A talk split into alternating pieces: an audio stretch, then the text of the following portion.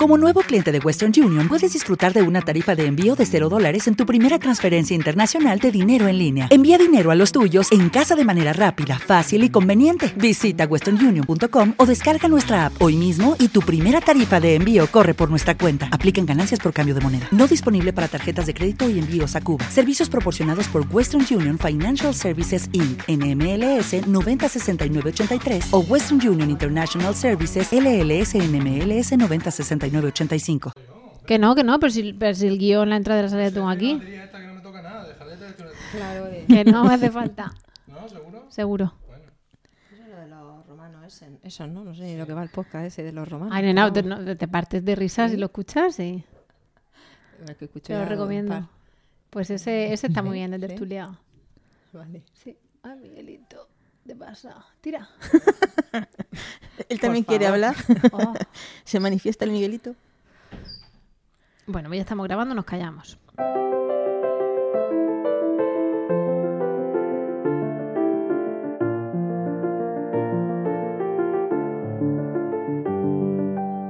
Bienvenidos a Lactando, un podcast de Emilcar FM sobre lactancia y crianza con apego, producido por la Asociación Lactando de la región de Murcia. Este es el capítulo, madre mía, ya creo que 43, y hoy es 8 de junio de 2018. Yo soy Rocío Arregui y estoy acompañada por Esmeralda. Hola Esmeralda. Hola, ¿qué tal? Re bienvenida. Y por Amparo. Hola Amparo. Hola, ¿qué tal? Tenemos que aprovechar que Amparo está aquí porque no pasa siempre. Pasó el mes pasado, ¿no? Y ahora, y de esto me dejo, me dejo. doble regalo. Esto, Sí. esto no podemos perder la oportunidad. Bueno, pues eh, hoy estamos, tenemos un podcast un poco, un poco agotado, ¿no? Nosotras en concreto, un poco veraniego, un poco de, parece que de fin de curso, no sabemos. Pero claro, tenemos un podcast que donde mis compañeras, las traidoras, han decidido que pues la embarazada tiene que hablar de embarazo. Entonces es un poco eso, medio atraco, pero no, no voy a ceder, vais a hablar vosotras más. Y, y bueno, os traemos un podcast sobre un poco los sentimientos generales que puede tener una embarazada, que puede esperar, que no puede esperar, que se encuentra, mm, eh, bueno, cuando, cuando va a las clases maternales, que se encuentra cuando va a parir, ese tipo de cosas. Os vamos a hablar también de, no de formas de parir, sino de, de, bueno, de qué se puede hacer o cómo se puede pedir cómo parir. Y os vamos además a remitir a nuestro podcast 34, podéis ver el 43, el 34, que se llama El parto normal, gracias. Porque, claro, ahí hablamos de qué es un parto normal y quién dice lo que es un parto normal, ¿vale? Bueno, pues me voy a callar porque el, porque el aire también falta cuando uno ya se acelera y, lo- y los pulmones están a mitad de su capacidad. Entonces, eh, decidme qué queréis hablar, de, de qué le pasa a una señora cuando se encuentra está embarazada. No vamos a andar al test positivo. Nos vamos a ir a cuando ya la cosa ha cogido copero, a cuando va a las clases maternales y, y, a- y- y es que estaban contando anécdotas donde hemos dicho, callaos, esto para el podcast. Empezad, esa, esa historia de cuando llegaba la mujer a las clases maternales, cuéntanos, Esmeralda. Pues estábamos aquí pensando cuándo es realmente el momento en el que una mamá se da cuenta de que, de que está embarazada, ¿no? Y de, De que que- todo de que esto va en serio. Claro, de que esto ha comenzado, pero que tiene un final. Y que ese final eh, no es otro- otra cosa que el, el momento del, del parto, ¿no? Y también estábamos viendo, intentando hacer memoria a las que no estamos embarazadas, cómo lo afrontamos nosotras, y haciéndole aquí cara a Antonia a la, a la que tiene que afrontarlo dentro de, de pocos, Nada, de lo- pocos meses. Lo afrontaremos. Eso lo, lo sabemos hacer ya, lo hemos hecho, pues lo volveremos a hacer. Y la verdad que estábamos viendo que hay bastantes cosas que nos llaman poderosamente la, atención, ¿no? Mm, dependiendo muchas veces de con quién des, vas a poder afrontar el momento del parto de una manera o de otra. También es cierto que hay un sector de mujeres que no están realmente muy seguras de si es necesario informarse de temas relativos al parto o a lo que es la instalación también de la, de la lactancia, ¿no? que son momentos cruciales a la hora de, de- finalizar un tramo y comenzar otro. Que hay otro grupo que es que se sale de la media y está que se quiere leer todo y que quiere poner todo experimentado. Y hay otro grupito que está en plan borreguito, yo voy al matadero, yo me dejo hacer y que sean todos los, los que están a mi alrededor los que toman la iniciativa. También estábamos pensando, pues eso, qué es lo que siente la madre, qué es lo que el entorno le transmite, que son muchísimos detallitos que podemos estar aquí hablando y tratando e intentando transmitir a las madres para que también les haga pensar y plantearse cuál puede ser su postura. Porque como ha dicho antes Amparo, hay una palabra muy bonita que realmente es muy necesaria a la hora de, alumbrar a un, a un hijo, ¿no? Y es el, eh, lo que llamamos el empoderamiento de, de, la mujer. Y eso es una cosa que hay que trabajar desde el principio. Sí, eh, lo que veníamos comentando, lo que comentaba yo mis compañeras aquí, que bueno, que pienso que, que, es importante cuando una mujer se queda embarazada, aparte de cuando evidentemente por el, eh, pasa el test de embarazo, tienes una falta dos y dices, coño, que ya estoy, ya está, ya está, esto ha comenzado, ¿no? Pero que sería interesante porque creo que es, es una fase importante de la vida de la mujer, es que, que se tomara conciencia, ¿no? Yo, yo no sé, eh, las madres que pasan por este proceso tan importante del embarazo, el parto, en fin, la crianza eh, a nivel general, pero estamos centrados a lo mejor en, los inicios. Mm, pienso que deberían ser conscientes de, de, de, ese proceso tan importante que les está pasando físicamente y luego emocionalmente. Y comentábamos aquí que, quizá los profesionales o los actores o, la, o para dónde tira una madre en ese sentido de, tomar más o menos conciencia, pues a veces depende de su entorno habitual, si han tenido otras madres que ya han, dado, eh, han tenido hijos, si esas madres lo han vivido de una manera o de otra y, pueden compartir con ellas. Pues mira, nosotros mm, tomamos conciencia de esta forma, eh, consultábamos estos libros, esta web, teníamos eh, no sé, la matrona nos informa de, o, no, o a lo mejor esa madre no tiene ese círculo y es una madre primeriza que no tiene contacto, nunca ha tenido contacto con nada en este sentido y, de repente lo primero que se encuentra que la pueda un poco guiar es a lo mejor su centro de salud, su matrona, ese profesional que se supone que lleva eh, la atención a, la mujer en esta fase y, empiezan a hablarle de, del embarazo y del parto en los famosos cursos de preparación al parto. Educación maternal, ¿no? Y comentábamos eso, que a lo mejor depende, comentaba yo con una, una, amiga matrona que me decía que es que dependía un poquito de la matrona del centro de salud los temas que, eh, cómo quería hacer ese curso, cómo quería implantarlo, cómo quería transmitir la información, si más técnica, menos técnica, más teórica, más práctica, porque ahí empieza la madre, bueno, a tener información y a poder mm. empezar a tomar conciencia, ¿no? sí, claro, porque una cosa es lo que es la teoría de, del parto y otra cosa es la, puesta en práctica. Una cosa es mm, tu parto ideal y otra cosa es el parto que al final terminas teniendo. Y realmente una parte importantísima en todo eso va a ser eh, lo que es el sanitario que está en el entorno de, la madre, ¿no? La, la forma en la que va a tener de transmitir esa información que ya posee. Porque claro, aquí mm, realmente no vamos a hablar de lo que es un plan de parto, porque para eso ya tuvimos un podcast donde se estuvo haciendo referencia y demás, aunque Mm, o sería interesante. del plan de parto.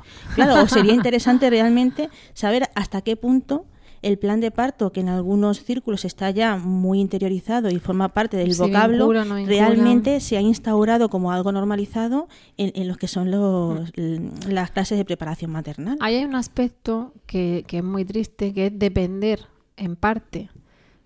Eh, o sea, que es que tu parto dependa en parte de cómo lo enfoques tú. En parte de cosas que no están al alcance de nadie, es decir, sorpresas, para bien y para mal, ¿no? El de repente dilate o de repente pare de dilatar o de repente tuvo una hemorragia o de repente tal. Pero hay un factor, que es el donde digo que es triste, que es que dependa de quién te toque, de quién esté de guardia, ¿no? Evidentemente somos humanos, todos nos equivocamos, y igual que depende del juez que esté de guardia, el detenido esa noche, pues dependerá del piloto que esté de guardia ese día en el avión o dependerá de la enfermera que esté de guardia. Vale, pero sí que es verdad que en ese sentido muchas veces eh, las madres van con, con, las uñas fuera, en plan no me toquéis o al revés, a ver qué me hacéis o no quiero... Y esa es la parte que no debería estar.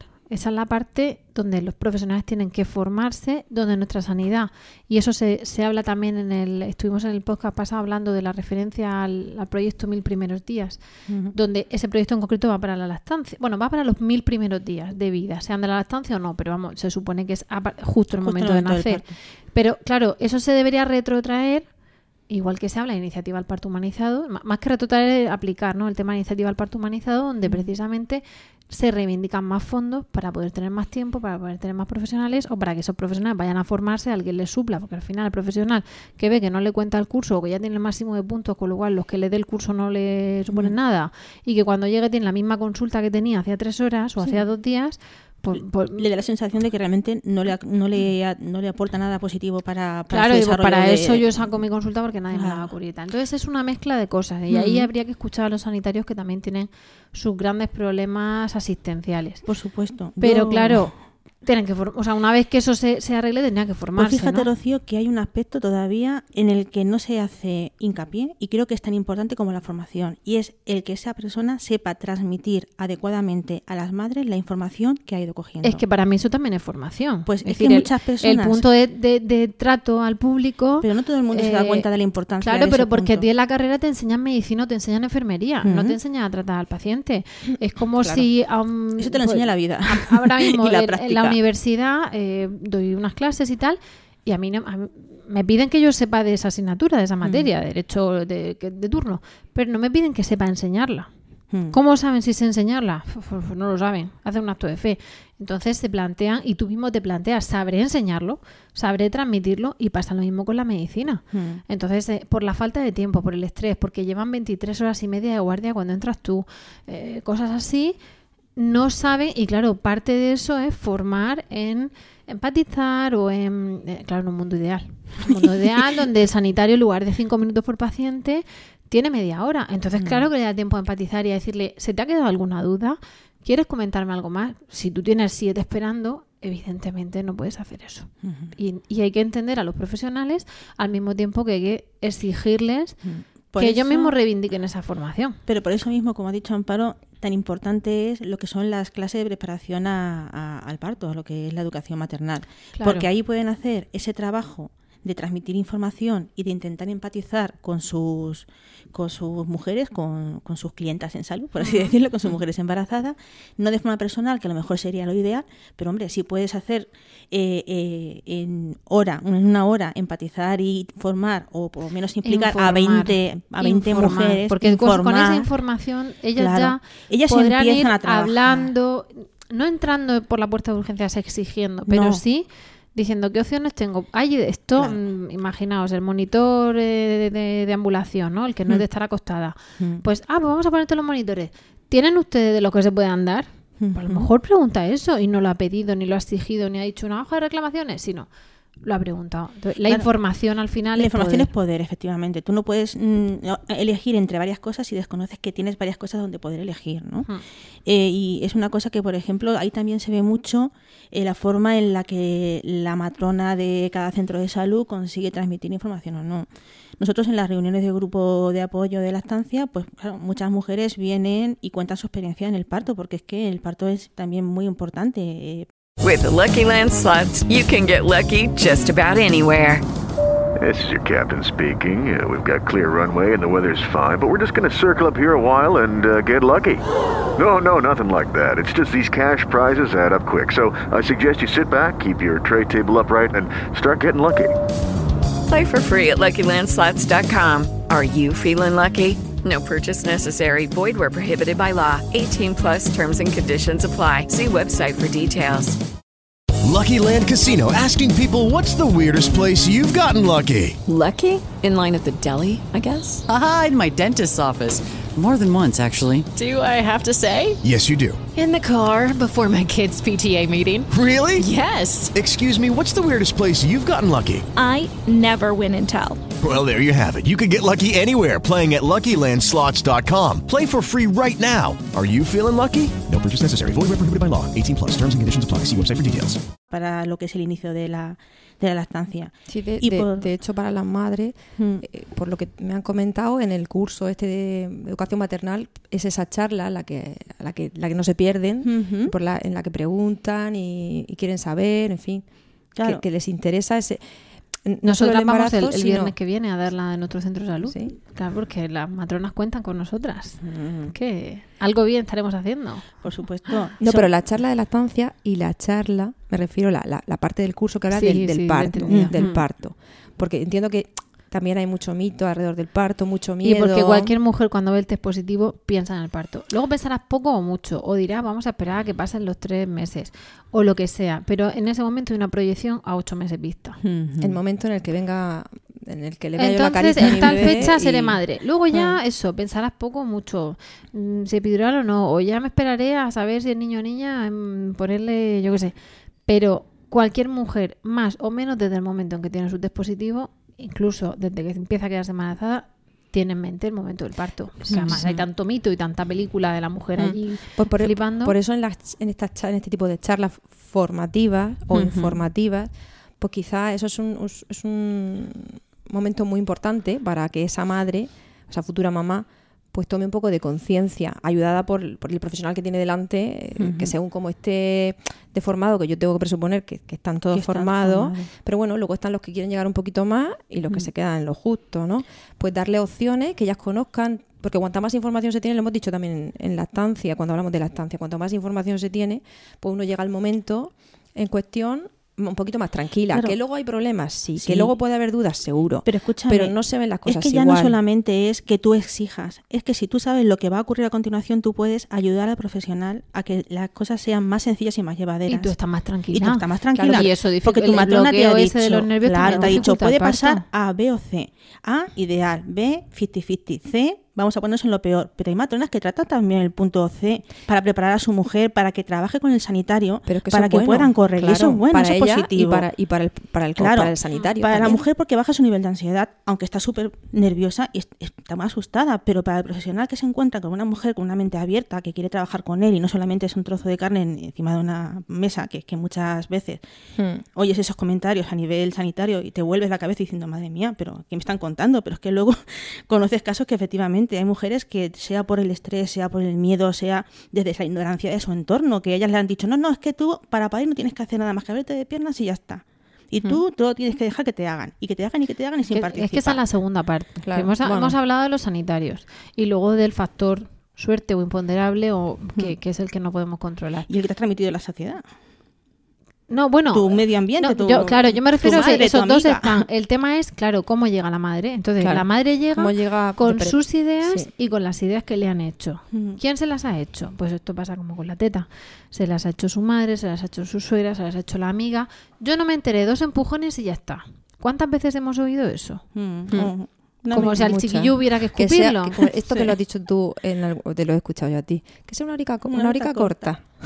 No, que yo le digo que no, que sea buena. Que no, que cuando te dicen, venga, ya ves, tengo una horica corta, Una yo le digo, corta. corta o no corta, pero que sea, Pero que sea bueno. bueno, que sea sí, buena. sí. Bendito parto largo si es bueno. Hmm. Más que una horica corta arrebatada con la, con, con la mujer allí con 18. Bueno, yo pensaba en una horica corta y, y buena. que Sí, eso ya buena. sería, vamos, fabuloso. Sería fabuloso. Pero es verdad que, que, que, que es una pena que, que no, se- no, no se, no se pueda o no se quiera. Ahora hablo, hablo a favor de los sanitarios y un poquito en contra de las madres, que no me quiero poner en contra, pero por quitarle Pero aquí, aquí de- estamos en vamos a- todos lados. Estamos rompiendo Eh, una lanza con Y el a nosotras seguramente nos habrá pasado en algunas Mm. cosas que, que si le hubiésemos leído la mente del profesional en ese momento, ya pensando, hija mía, que vayas, me acabas de decir. Estamos los dos pensando lo mismo y ninguno se atreve a decirlo en voz alta, ¿no? Lo. Estamos hablando. O, o nosotras mismas hemos cometido quizá lo que estás diciendo no, pero otro fallo. Sí, porque sí. es que también hemos sido madres primerizas. Hombre, te te pongo la epidural, sí, por favor. La- como, como esta que está aquí gritando a mi lado, lo mismo que le han puesto que se acaba de callar, me lo ponen Claro, a mí. claro. Es que no, tú también o te dejas hacer. No, pero que te quiero decir que, que hoy en día, que yo creo que eso va cada vez a más. Hay más información, Mm. más posibilidades de acceder a esa información de manera instantánea y luego que los profesionales también empiezan a hablar más de, de- de las evidencias que hay en, en el- en la asistencia al parto, ¿no? Que además, que ahora lo comentaremos así por encima para que sepan de lo que estamos hablando, ¿no? Pero, aunque ya se habló en el, en el podcast del parto, del parto normal. Eh, pero eso que la madre, que a lo mejor hay madres que por lo que sea, yo no lo puedo entender, pero lo respeto, que por lo que sea, no, se, no quieran tomar conciencia de ese proceso. Quieran llegar, entrar y salir con su bebé. Mm. Y no saber más. Mira, esto se nos va a quedar, igual que muchas veces hemos dicho, esto es un podcast de, de- de compañeras, de amigas que están aquí hablando, esto es tertulia y es una, una reunión enlatada. Y muchas veces en las reuniones que se hace, debatir o surge un tema. Este podcast de hoy en concreto, más que por el contenido, porque ya hemos hablado del parto, ya hemos hablado de la lactancia, os podemos enlazar el, el documento del que vamos a hablar luego, lo enlazamos y punto y nos quedamos tan a gusto. El tema es el tener una tertulia que cualquier madre podría escuchar, Y- y- y- y pero tenerla, tenerla bombilla. enlatada, claro. Claro. Y entonces el podcast de hoy realmente es un poco de, de coloquio y un poco filosófico. Hmm. ¿Por, por qué digo eso? Porque a todas nos habrá pasado que por ignorancia y tal nos dejamos conducir, o lo que tú dices, que van pidiendo tal. Vaya por delante que cualquier mujer que haya parido o que vaya a parir nos esté escuchando y haya hecho eso, eh, no que no se sienta ofendida ni, ni, ni criticada, porque al fin y al cabo esto es un podcast de opinión y estamos hablando de lo que no- a lo mejor también estamos expresando inconscientemente nuestras propias Pero vamos opiniones. o sea, es que el que- podcast pero tiene sesgo. Es, es tan válido eso como Sí, cualquier pero- otra cosa. Sí, pero parece que es un poco las que hacen. Bueno, No, No, Pues- sus razones tendrá para eso. efectivamente, no tenía intención, mm, con lo que he comentado no tenía intención. no, si es porque lo voy a comentar yo ahora, por Vale. eso te lo digo. No, simplemente que, que- quiero decir, yo voy a ahora voy a hablar de mi libro, ¿vale? Yo no me acuerdo ya de ni, ni- bueno, sí me acuerdo de cuánto parí, pero quiero decir que, que siempre hubiera preferido saber un poquito Un más poquito más, y estar un poquito más informada, lo hubiera agradecido. Que luego la cosa al si yo final hubiera sale sabido como tal, anda que sale. habría dicho lo que pienso- habría por eso pienso siempre que, que la madre debería saber Más. todo y más, aunque luego salga como salga, ella pueda actuar más o actuar menos, hacer más o hacer menos, pero siempre vas con la información y vas como más tranquila y sabes un poquito Mm. lo que te puedes encontrar. Yo, Entonces, yo a mi matrona- eché en falta en su momento a lo mejor Mm. eso y con mi segundo hijo pues ya, ya, Ya ya- corrí ¿eh? y ya Sí. lo hice de otra manera, pero bueno, pues por esto si nos oye alguien ahora y él va a ser su primer hijo porque sepa Que tranquila. que, se puede, Que se puede que se puede leer, cosas. que se puede Y, y informar. que hay primeros partos maravillosos, ¿eh? Claro, Que- claro que sí, por supuesto. Primeros partos donde te dejan hacer lo que tú quieras o puedes elegir o simplemente, o donde la madre no quiere elegir y todo va fenomenal. O sea, eso no significa, pero sí que es verdad que en el primero te suelen conducir más Mm. y dependen más del factor suerte y del factor sanitario porque tú misma no sabes. Hombre, y, en el segundo ya vas sabiendo. Con mi primer parto no tengo un mal recuerdo de mi parto, fue muy distinto a mi segundo, pero sí que me acuerdo que cuando fui a ver a mi matrona, eh, ya cuando te dan para cerrar el proceso de embarazo y tal, yo hice una confrontación con ella, ¿no? Porque hubo momentos en los que me sentí muy bien guiada por ella porque nos explicó ciertas cosas que me ayudaron muchísimo para tener un parto bastante aceptable, pero sí que vi carencias en algunos otros sectores y me vi en la necesidad de transmitirle eso, ¿no? Lo que yo había echado en falta y entonces ella tuvo una actitud un poco paternalista conmigo, diciendo que es que si a las mujeres se les explicaba todas las posibilidades que se iban a encontrar, la mayoría se cagarían de miedo. Palabras Claro. textuales de, Pero de la matrona, a ¿no? eso- eso, eso es, íbamos, eso es una claro. conducta paternalista del sanitario. Mira, yo en eso, eh, mi primer Ya. parto. Pero eso va cambiando, ¿eh? Tuve a, a mi reina y, y eso no vale más que todo el oro del mundo, pero tuve un parto de pack, ¿no? De- del pack de lo que no quieres. ¿Qué pasa? Que si a ti te dicen mañana te inducimos y luego te voy a romper la bolsa y, lo, y yo me había, y yo me había ido a clase preparto, a clase de yoga da embarazadas, a clase de no sé qué, y si hubiese macramé para embarazadas y punto para embarazadas, habría ido. Te digo. Pero no te dicen, en ese momento, la persona no te dice, no te tienen por qué romper la bolsa, salvo que tal, tal. no te dan, no te dicen todo lo que después sabes. ¿Qué Mm. pasa? Que te hacen tu pack. Resultado, no vamos a entrar en el posparto, ta, ta, ta. en el segundo parto, yo fui con mi plan de parto, me, me eché un viaje profesor al hospital, mi cochecico, con mi plan de parto entre los dientes, para aportarlo. Ahora, Espero que no haga falta, porque se supone que es un hospital ya con atención al parto humanizado. ¿Por qué digo esto? Y por eso te decía también lo del, lo del parto filosófico. Hoy he tenido matrona y me han dado eh, el consentimiento informado para el epidural. Me han dicho, ¿quieres el consentimiento informado para el epidural? Y yo he dicho, no tengo intención de ponérmela. Pero bueno, Pero nunca dámelo. Dámelo, porque no sabes, aparte en un momento dado, como tienen que medirte ahí tus plaquetas y tus cosas, ¿quién te dice que no va a ser una cosa de urgencia donde hay que anestesiarte? No, no analgesia, anestesia. Pero bueno, dámelo, a las malas un papel más en esta carpeta no pesa. Pero claro, eh, en ese momento, ¿sabes? Es, toma, ya, toma lo de la epidural. Y, y, no, y vaya por delante que no es una crítica a mi matrona. Es el protocolo, tal. Toma lo de la epidural. Y claro, cuando tú dices que no, es cuando se asombran. Ah, perfecto, bueno, pues tú guárdatelo. Venga, pues yo me lo guardo, pues ya está.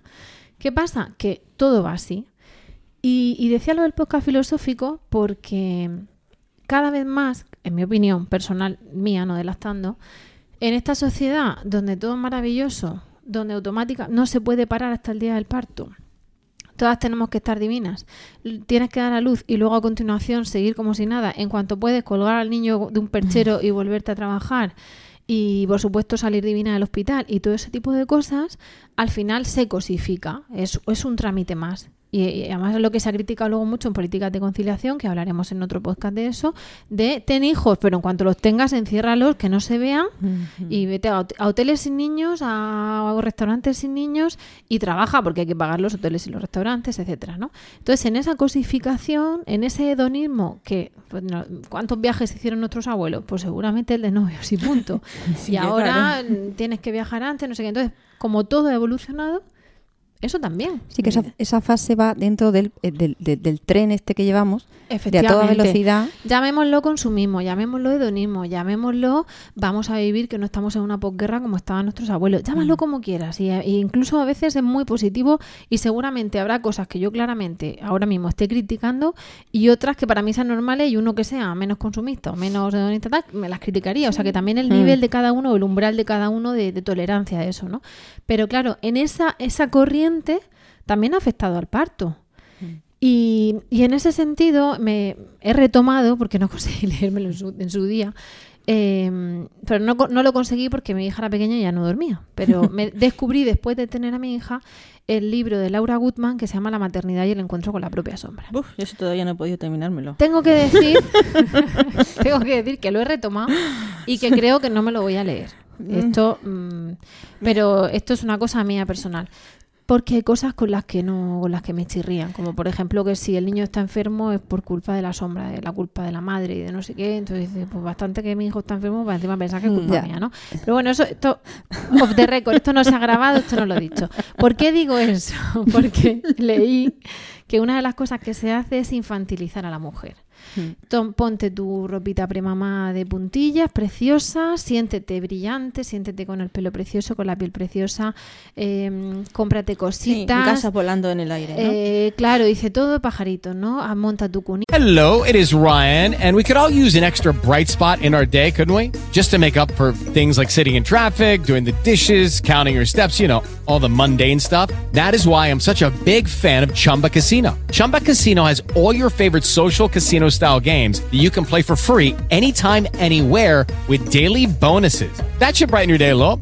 Actually, a lot. So sign up now at chumbacasino.com. That's chumbacasino.com. No purchase necessary. VGW Group. Void were prohibited by law. See terms and conditions. 18 plus. With Lucky Land slots, you can get lucky just about anywhere. Dearly beloved, we are gathered here today to. Has anyone seen the bride and groom? Sorry, sorry, we're here. We were getting lucky in the limo and we lost track of time. No, Lucky Land Casino, with cash prizes that add up quicker than a guest registry. In that case, I pronounce you lucky.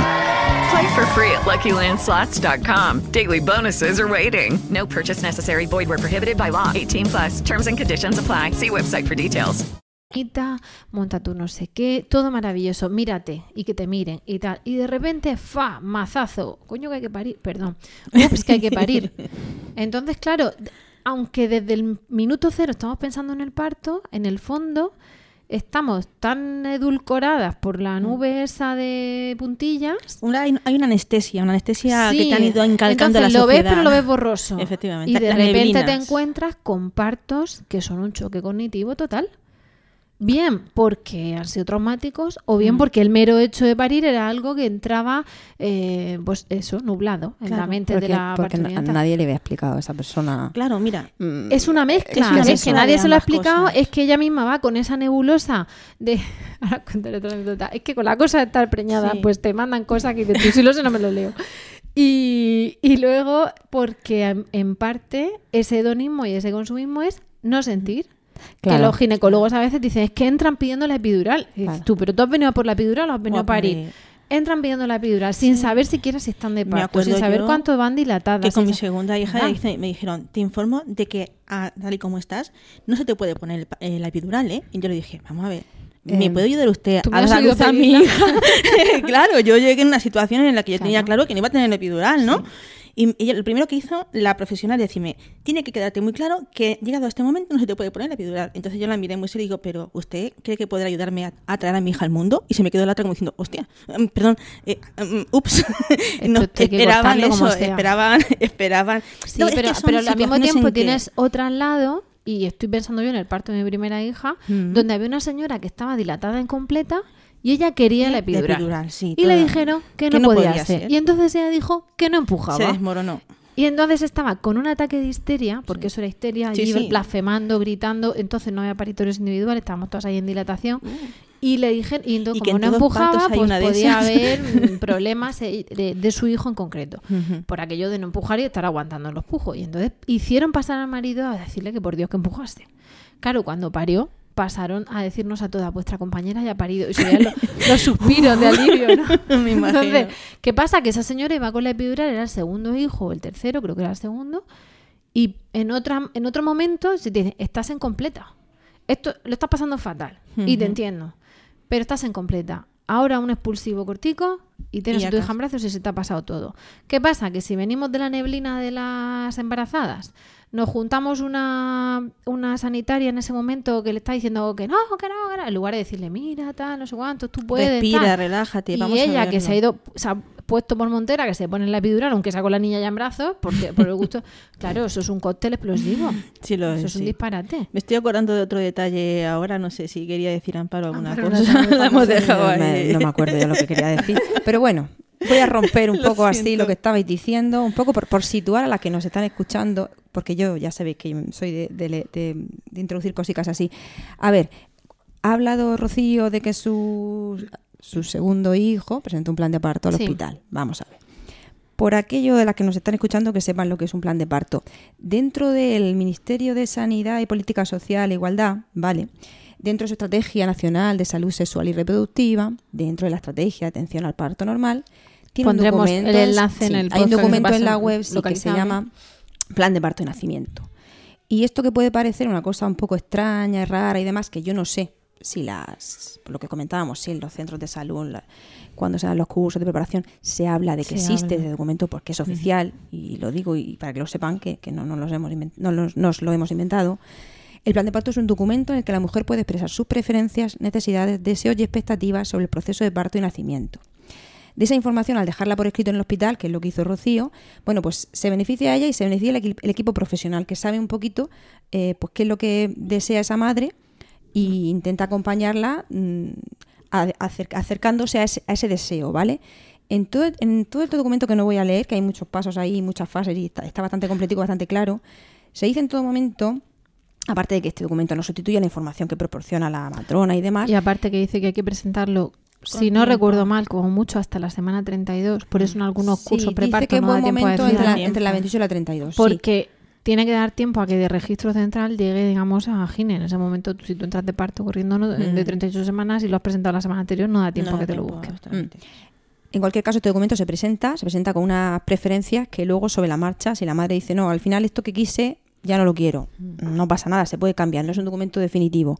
Igual que si ella pedía alguna cosa, algún que, que, que respetaran algún tipo de preferencia, si por lo que sea no se puede cumplir, porque no procede prioridad la prioridad, Claro, el sanitario le informa, pero aquí en todo momento me hace mucha gracia porque dice, en todo momento, que se informa a la madre de cada una de las intervenciones que entiende el sanitario que tiene que hacer, aunque ella no las haya escrito, no, la- no las quiera o no las prefiera, o prefiera que sean otras, que se informa a la madre de, las, de lo que van a hacerle, las consecuencias que tiene, los riesgos, y se le pide el consentimiento. Eh, en fin, eso es lo que debería ser. Que no pase, Que no ¿vale? Y luego también se habla de que realmente, y es, es que yo no sé si, si, si tenemos conciencia de esto, una mujer embarazada que va a parir no es una mujer no es una enferma. En ese sentido es un agente activo, muy activo, el principal del parto. Entonces, que las madres no se asusten cuando se habla de plan de parto. Quiero decir, aquí lo que se, lo que se le está dando es una herramienta para que ellas puedan ser, ser, ser protagonistas de ese momento del que son protagonistas. E intenten ser protagonistas si quieren. La que no quiera ser protagonista, que las hay, pues mira, es respetable, Ujú. pues que no sea. Pero que la que Pero para aquellas ser- que sí, no se sienten también discriminadas por el hecho de querer serlo. Claro, que las que, que, que sepan eso. que pueden, que pueden, que hay herramientas, incluso yo imagino, Rocío, que porque el plan de parto, vale, lo presentas, pero y la que no presenta plan de parto y de repente allí en el hospital yo entiendo que puede decirle cuando le pregunten, porque Claro. entiendo que le preguntarán, ¿te quieres poner la epidural? Pues Honestamente, sí bueno, pues no. yo en concreto el plan de parto o- que presenté, como ese documento no lo terminé de ver, porque además lo típico que te ponen así como el espacio muy limitado o algo así, Mm. y entonces lo escribí yo. O presenté los dos, o sea, me lo imprimí, pero aparte presenté algo complementario y tal. Yo podría jurar, pero no lo voy a hacer, que mi plan de parto no llegó. Pero vamos, y que si llegó no hizo falta, porque también tuve la suerte de topar con dos estupendos profesionales y hubo una, una cosa que me llamó la atención. Igual que yo tenía a la ginecóloga de guardia burlándose un poco de que no quisiera epidural y de que estuviera ahí en la pelota dilatando y tal, eh, pues tenía a, a la matrona que me tocó, pero antes me tocó un matrón. Me tocó un matrón y se pidieron el cambio porque resultó que, habíamos, que conocíamos a la matrona. Fue una, una maravillosa casualidad. Y, y en ese momento el matrón me preguntó si quería ponerme las inyecciones de agua destilada que se ponen en la zona lumbar. Y, y eso era algo teóricamente novedoso. Yo personalmente, si lo sé, no me las pongo. Porque, porque eso quema cuando entra y no, y no me quitó el dolor. Pero bueno, hay, a veces hay madres a las que les quita un poquito de dolor porque te irritan los nervios de esa zona con el agua destilada. Es totalmente inocuo y no es, no es analgesia como tal. Es una cosa ahí un poco de aquí te duermo el nervio. A mí no me explico en ese momento, mira, te puede pasar esto, no sé cuánto. Pero me dijo, ¿quieres esto? ¿Quieres que te lo ponga? A veces tal, venga, pues vamos a probar. Las malas me llevo cuatro pinchazos. Y efectivamente, me llevé cuatro, cinco pinchazos para no engañaros. Y ya está, por rama que no echó, que se dice en la huerta. Pero te lo pregunto, ¿eso estaba en mi plan de parto? No. Aunque hubiese estado en mi plan de parto, ya digo que estoy segura que no se lo mirado. Pero mm, eh, maravilloso, porque te lo dicen. Ahora, ¿qué pasa? Que estamos en las mismas. Las mujeres tienen que conocer, las mujeres tienen que reclamar lo que quieren. Y cuando digo reclamar, no me refiero a exigir, No. me refiero a pedir. Tienen que además saber que están topando con personas que, mm, oye, también han tenido ese día un virus de estómago o, o llevan 23 horas de guardia. Y eh, que además hay mucho miedo ante, al notarte ese dolor que es invalidante a veces, ¿no? Pero entramos en la otra parte y, lo- y ellos tienen que formarse y tienen que informar, es, es- es una mezcla. Claro, tú no puedes pedir a un tío que lleva, una tía que lleva 40 partos ese día, Mm. que esté igual que si lleva el tuyo y otro más. Sí, pero algo está cambiando para, bien. Porque por lo menos ya está, ya es la, la parte de mm, qué es lo que dice la, la comunidad, ¿no? La voz de la, de la comunidad que decíamos. Sí es cierto que dependiendo mucho de cuál haya sido la matrona o el sitio donde te hayas preparado, mm, los cursos estos de preparación maternal y tal, Mm. se notan diferencias, ¿vale? Que es lo que estaba diciendo, no tengo que olvidarme de decir esto. Pero sí es verdad que generalmente, salvo situaciones muy concretas, estamos viendo que las mamás están eh, contándonos que se sienten bastante bien tratadas en el momento de- del parto, que las cosas están cambiando muy lentamente Mm. para mejor y cada vez hay más mujeres que dicen que han tenido un parto muy ajustado a los que ellas eh, lo mm, querían, ¿no? Como ellas lo Claro, hubieran puesto, pero por que eso, lo tenemos que acercar posturas. o con O sea, epidural o sin epidural, o sea, te quiero decir, hay sí, mujeres como ellas que quieren, oye, hay gente que dice, yo quiero epidural, pues bendita sea, ellos han vivido, está. Claro, ellos han vivido su parto con o sin epidural, con pelota sin pelota, en potro, en cama, de pie, sentada, ¿vale? Mm, Cada vez hay más mujeres que dicen que se están acercando a lo que ellas eh, deseaban vivir, ¿vale? Pero para eso lo que te digo que tienen que acercar posturas. O sea, igual que los profesionales eh, tienen que saber empatizar, etcétera, etcétera. las todo que esto hay, es una, cosa, una teoría que hay que implantarla, que es una cosa que está protocolizada y que están implantándola y poco las a poco, tienen que pero si ven que esa persona en ese momento no les ha explicado, le puede decir, ¿me lo puedes explicar? O sea, claro, que es- Hay momentos en los que se podrá y otros momentos en los que no, es lo que estás diciendo tú. Yo me refiero al ingreso, básicamente. No me Ujú. refiero cuando estás ahí empujando ya eh, en ajena. Me refiero en el ingreso. Es decir, cuando tú, te ve- cuando tú entras a la puerta de urgencias y te ves un padre allí con la canastilla y con una bolsa de basura donde lleva la ropa de la embarazada que le han dicho, quítate la que estás de parto, ponte el camiso y lo ves allí fuera, pobre, dices tú, ¿cómo estará él y cómo estará ella? Entonces, Porque mm, sepa que ese padre puede estar con esa madre todo el tiempo que Claro, quiera, por ejemplo. eso es lo que me Por llamó la atención, que estaban los padres de ella que esa y el madre padre se puede poner y su la bolsica de pijamica si quiere, por ejemplo, o su camiseta de parir, Sí. si quiere. Claro. Es que lo puede escribir y lo puede Mm. pedir así. Si eso es una tontería, si eso no tiene importancia, quiero decir. Estoy Bueno, acordando tú- de una compañera nuestra que dijo, a mí me dio por seguridad". despelotarme. ¿Y Sí. sabéis quién es? Un antiguo con vocal. Y me dijo, yo tenía muchísimo calor y yo quería estar en bolas. Y allí me puse a parir en el suelo en bolas. Y claro, te cuenta su parto, muy graciosa y te partes de risa. Mm. Pero, pero de su tercero. Y Ya. entonces, ya sabes quién Ya, le mandamos un beso muy fuerte sí. desde aquí. Un gran abrazo. Entonces, ¿qué pasa? Que para eso, eh, pues tiene que haber una confluencia de Mm. voy a pedir lo que quiero sin exigir, el profesional también se va a formar y así acercamos posturas, los imponderables son imponderables Mm. y seguramente, como tú dices, tendrá un parto lo más parecido a lo que ya tiene en su cabeza. Claro. Pero para eso también tiene que tener en la cabeza que va a parir. Claro, Sí. claro. De eso ahí- de voy ¿y a entrar y me van a dar a mi chiquillo en brazos y yo no me la voy a enterar de importancia de nada. lo que Eso, digo eso es como una, las máquinas estas de las fábricas, que entra, entra una Sí, cosa una por cadena. un lado Y en sale- una caja oscura y sale Pero eso lo ha contado, lo ha contado Clara alguna vez cuando decía que a, eh, a su madre la dormían entera porque Claro, entonces sí, era lo más chic. El parto sin dolor de mi madre también del Mm. segundo. Entonces, Pero claro, es que te eso era la despiertas y te daban a tu niño. Justo, Entonces, claro. eh, Conciencia- vale, ya sabemos que eso- Te dormían, cero, te claro, dormían en el proceso. expulsivo, que la dilatación te la Mm. comías. Escucha, como si se la, como si la duermen entrando en el hospital le dan un mazazo en la cabeza. Sí, sí. Pero Quiero decir, pero eso hoy pasa y yo respeto a las mujeres que quieran decir yo no quiero sentir nada, a mí que me lo saquen, a mí que me lo quiten, yo no quiero ni una pizca de yo quiero epidural, que le dicen nena, ni estás dilatada ni nada. ¿Cuántas Lo respeto muchísimo, efectivamente, a mí que me lo pongo a las 38. Eso, me acuerdo de estar yo embarazada y tener una mamá que estaba como de dos o tres semanas más que yo. Y claro, yo me pasé una semana y ella ya tenía a su hijo en brazos, la veo por la calle, ¿qué? ¿Cómo va? Pues nada, pues ya estoy cumplida, voy a ver. Ah, yo dije que yo no aguantaba más, que a mí me lo sacasen, que yo tal, tal, me programaron. bla, bla, bla. Perfecto, lo respeto, como yo Rocío, no yo lastando, lo respeto al 100%. Ella era pero feliz. animo, claro, pero animo a que no hagan eso. Más Mm. allá- pero, pero porque no sabéis lo que se estáis perdiendo en ese sentido. Y de ahí la Disfrutarlo, importancia sufrirlo y luego de tener las el de chute de, felicidad. de De ahí la importancia de las matronas de felicidad. Mira, de felicidad no. De, primaria. de- de primaria. Mira, eh, mm, hablando con una mamá, ¿vale? Eh, sobre lo que era la- su preparación de parto y demás, dice que para, para ella fue muy importante un momento en concreto del inicio de sus clases preparatorias, ¿vale? Y su, matrona les lanzó una, una pregunta, ¿no? dijo que de lo que era mm, de su entorno, qué cosas se quedarían en respecto a crianza y tal, mm, de lo que sus padres hicieron con ellos y cuáles rechazarían y no pondrían en práctica con sus hijos. Y todo eso también lo extrapoló en lo que es el momento de- del parto. La matrona les hizo pensar qué es lo que les gustaría, qué es lo que no les gustaría y qué es lo que tendrían que hacer para conseguir sus objetivos. Solamente una persona que ya te está poniendo eso sobre la mesa, simplemente sin decirte datos, solamente diciendo, tú puedes, eso es muy importante. Es que- porque no, ahí empieza no es lo mismo que piensen por el empoderamiento. que, que tengas que pensar tú. Entonces, si te dicen, este coche lo tienes que llevar tú ahora. ¿Cómo quieres colocarte el asiento?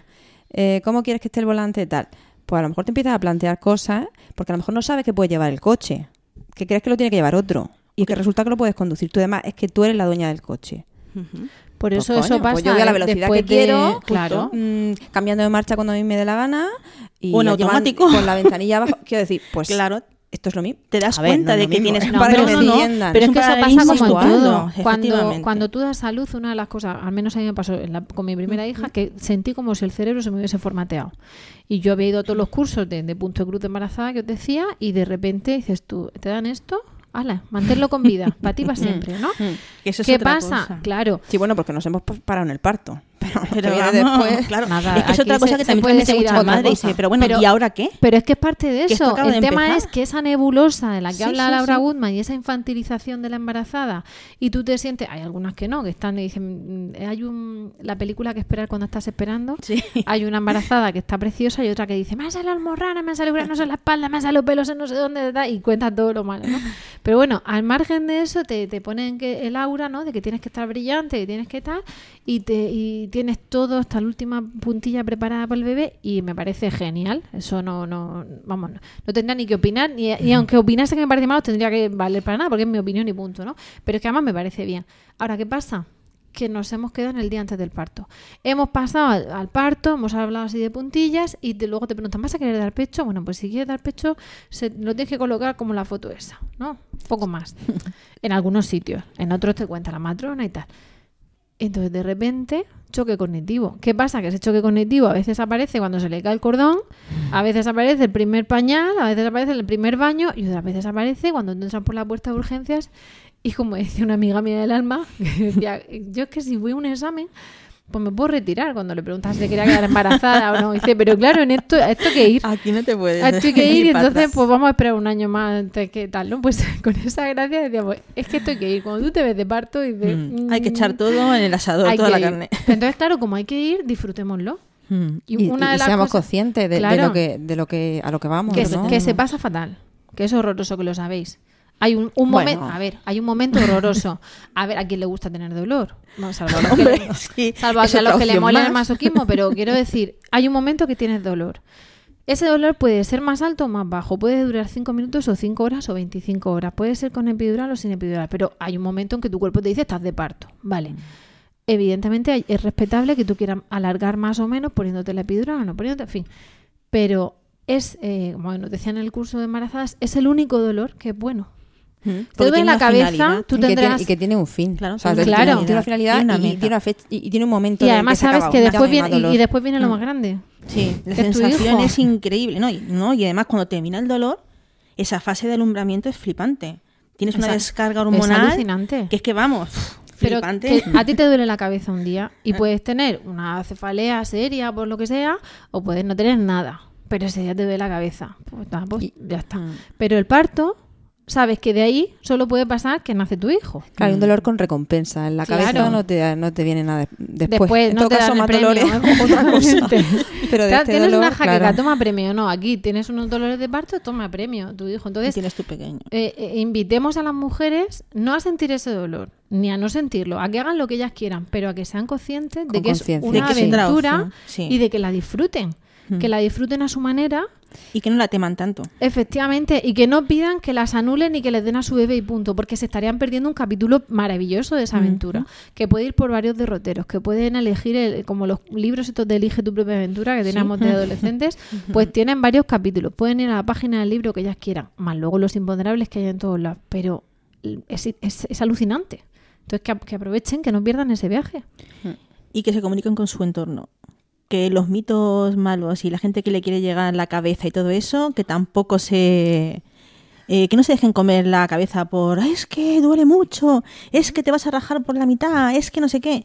Que se pongan en sintonía con su pareja, que busquen la complicidad de, de esa persona que va a estar a su lado, de que realmente es la persona con la que deberían vivir eh, eh, el momento eh, eh, de la llegada de, de- de esa tercera persona, ¿no? Claro, las madres a lo largo de la historia lo, lo han hecho, lo siguen que haciendo y lo antiguamente, harán. claro, que antiguamente el padre se le excluía del parto, pero que de un tiempo acá es una pieza bastante importante. Sal- salvo que lleva la bolsa de basura en urgencias y la Claro, bota de Pero cowboy. es que a lo mejor ese, ese hombre no sabía que tenía la opción de pasar a. Pobre. Claro, Claro, es que, es, que es lo, que triste, pasa. porque es que se sesga mucho la información. Muchas madres, cuando, ah, en caso nuestro, cuando te llegan a ti las reuniones eh, vinculadas con el tema de lactancia, pero Mm. pues lo podemos comparar con el tema, de, en este caso, del Del- parto. Muchas madres, pues a lo mejor si hubieran sabido, pues lo hubieran hecho de otra manera, o hubieran pedido Mm. otras cosas, o hubieran exigido que su pareja estuviera ahí. Sí, en fin. muchas veces vienen sola con la madre, con no sé qué, no sé cuánto, cuando no saben que a lo mejor mm, deberían, podían, a ver, el marido está trabajando y está pariendo. A lo mejor sabiendo que su marido puede entrar a lo que es la dilatación y demás, pues a lo mejor esa familia se hubiera planteado el decir, no, no voy a trabajar, que es que mi mujer está de parto y voy con ella al hospital. Situaciones No, distintas. O si te dicen, espérate aquí, por favor, y tú puedes decir, no, mire, Es que pre- prefiero estar", acompañarla. con todo el respeto, pero Sí. es que eso pasa también con nuestros bebés, y creo que lo hemos hablado en otros podcasts.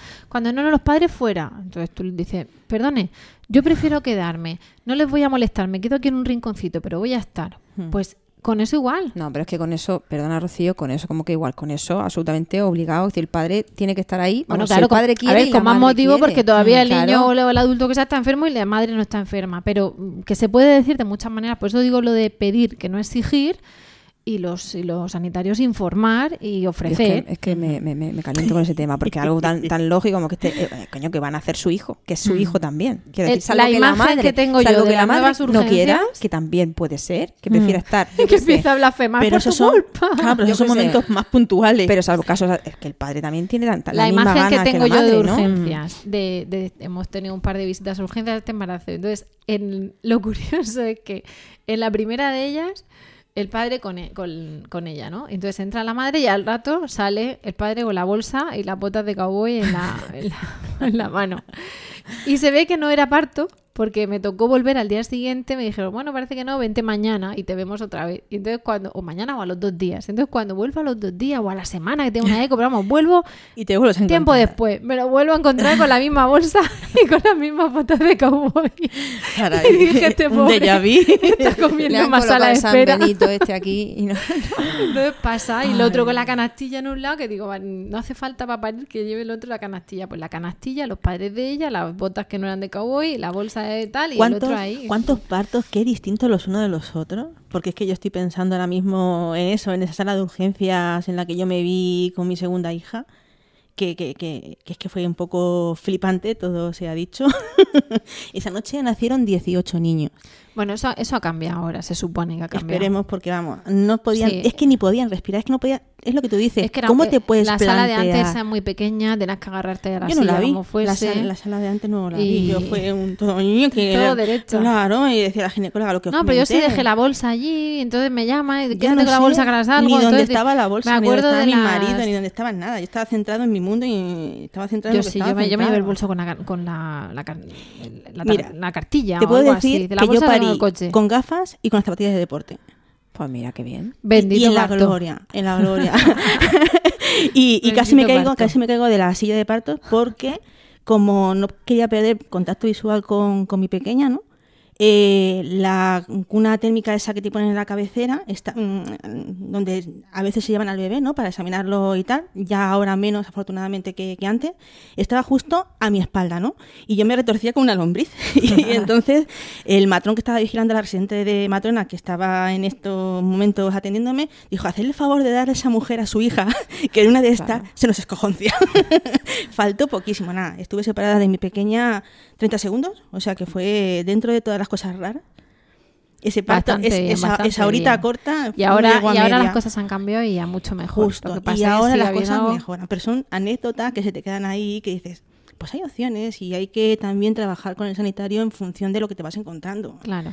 Pues yo creo, vamos a ver, que, eh, que tenemos que quedarnos con ese mensaje Mm. y callarnos porque nos dan cuerda aquí y luego salen unos podcasts larguísimos. Larguísimos, sí, señor. Y, y exigir o, o pedir eso y of- ofreceros información, ofreceros que la pidáis a las matronas, que la pidáis a los ginecólogos lo más antes del parto, por decirlo así, que vengáis a nuestras reuniones, porque también hablamos de eso, que vayáis a los cursos maternales, que escuchéis nuestros podcasts, que, que os informéis y luego con toda la información que hagáis lo que os dé la gana.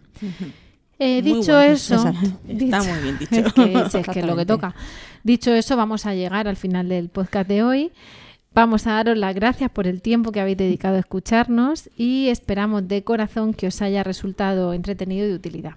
Gracias Esmeralda y Amparo otra vez por estar con nosotras y, y lo dicho, gracias a vosotros por escucharnos. Ya sabéis que esperamos vuestros comentarios, ansiamos vuestros comentarios. Esas mujeres y esos maridos que dicen, oye nena, que aquí hay un podcast de lo tuyo, pues eh, que nos consta y lo digo porque Sí. nos lo han comentado, pues por favor, eh, ponernos un comentario, ponernos estrellitas, eso lo único que va a hacer es que ganemos visibilidad porque esto es una cosa totalmente voluntaria y altruista. Los esperamos, esos comentarios, bien en lactando.org o en emilcar.fm barra lactando, donde también podréis conocer el resto de programas de la red. Ahora sí, nos despedimos y bueno, en principio volvemos el próximo programa aquí ven a Caloradicas y os deseamos como siempre mucho amor y, Y mucha mucha teta. teta.